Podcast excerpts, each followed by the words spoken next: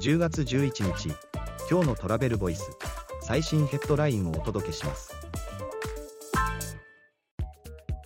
中国の大型連休国慶節海外旅行で人気トップはビザ免除のタイ。1日あたり出入国者数は2019年比85%に回復。ロイター通信によると2023年の中国における国慶節中秋節期間。1日の平均出入国者数が約147万7000人。2019年比の85%まで回復。国内旅行支出もパンデミック前を上回る。次のニュースです。JAL 産直 EC で旬の食材を販売。雨風太陽と連携で関係人口創出へ。親子留学のツアーかも JAL と雨風太陽が関係人口の創出に関する包括業務提携を締結。第1弾として旬の食材を JAL× ポケマルセレクションとして JAL 公式産直 EC ショップ空からお届けで販売開始。次のニュースです。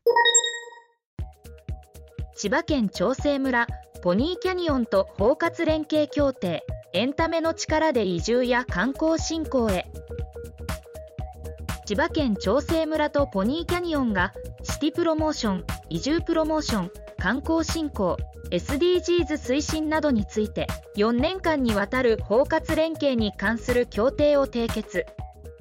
次のニュースです。アメリカ旅行の反則アイデアコンテスト体験予約ベルトラがグランプリ受賞 DMO と連携で知られていない地域を訴求ブランド USA の旅行商品反則アイデアコンテストゴールドラッシュで日本であまり知られていない地域での体験を訴求するベルトラがグランプリ。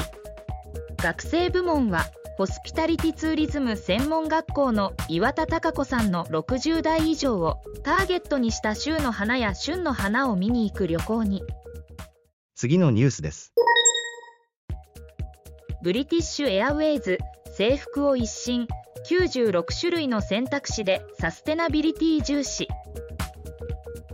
ブリティッシュエアウェイズは客室乗務員パイロット空港職員のユニフォームを一新。英国を皮切りに順次客室乗務員らが着用を開始する。記事の詳細はトラベルボイス .jp で。ではまた明日。